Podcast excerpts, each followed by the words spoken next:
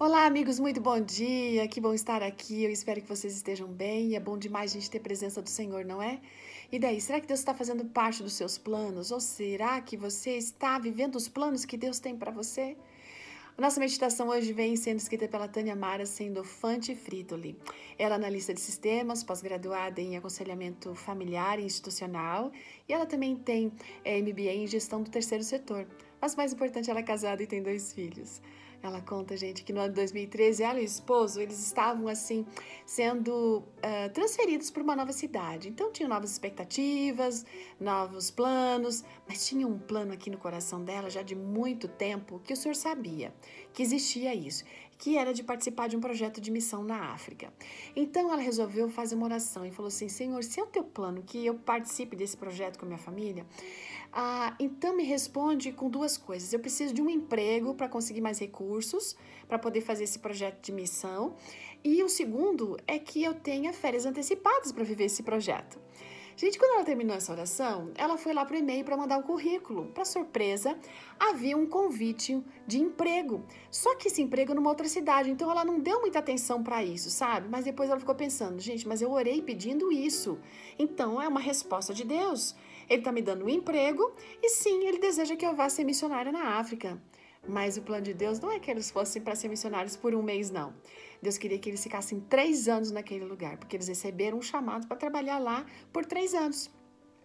Só que na família deles, eles têm uma coisa muito interessante.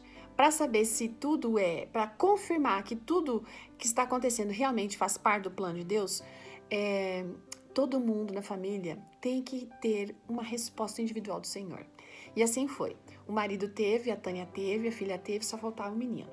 Então ele orou e ele não abriu a Bíblia e ali foi para o texto de Isaías 45, verso 2 e 3, que diz assim: Eu irei adiante de ti, endireitarei os caminhos tortuosos, quebrarei as portas de bronze e despedaçarei as trancas de ferro, dar-te-ei os tesouros escondidos e as riquezas encobertas, para que saibas que eu sou o Senhor.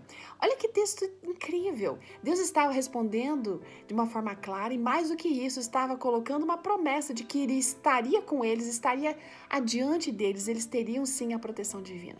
Não foi fácil fazer essa mudança, deixar tudo para trás, uma realidade desconhecida e muito diferente, não é? Mas eles tinham essa certeza. Aquele texto foi fundamental para eles terem a convicção de que Deus estava no comando de tudo. Amém? Bom, depois de terem passado por essa experiência, agora ela sim, ela garante, né? Ela tem essa garantia que Deus sempre sabe o que é melhor. Gente, nós podemos ter os nossos planos e nós podemos ter ótimos planos mas o plano perfeito vem da mão de Deus. Será que a gente está disposto a fazer a vontade do Senhor e colocar os nossos planos em comparação com os dele e seguir em frente e permitir que ele possa agir? A gente precisa confiar e ter a certeza de que esse Deus nunca erra. Então, vamos colocar o plano dele em prática em nossa vida e vamos descobrir por nós mesmos que sempre é muito bom, há sempre muita alegria em viver os planos de Deus. E viver, certamente, essa promessa, né? De que o Senhor estará adiante de nós e que ele vai endireitar os caminhos para que o melhor aconteça. Grande dia para você, até amanhã. Tchau!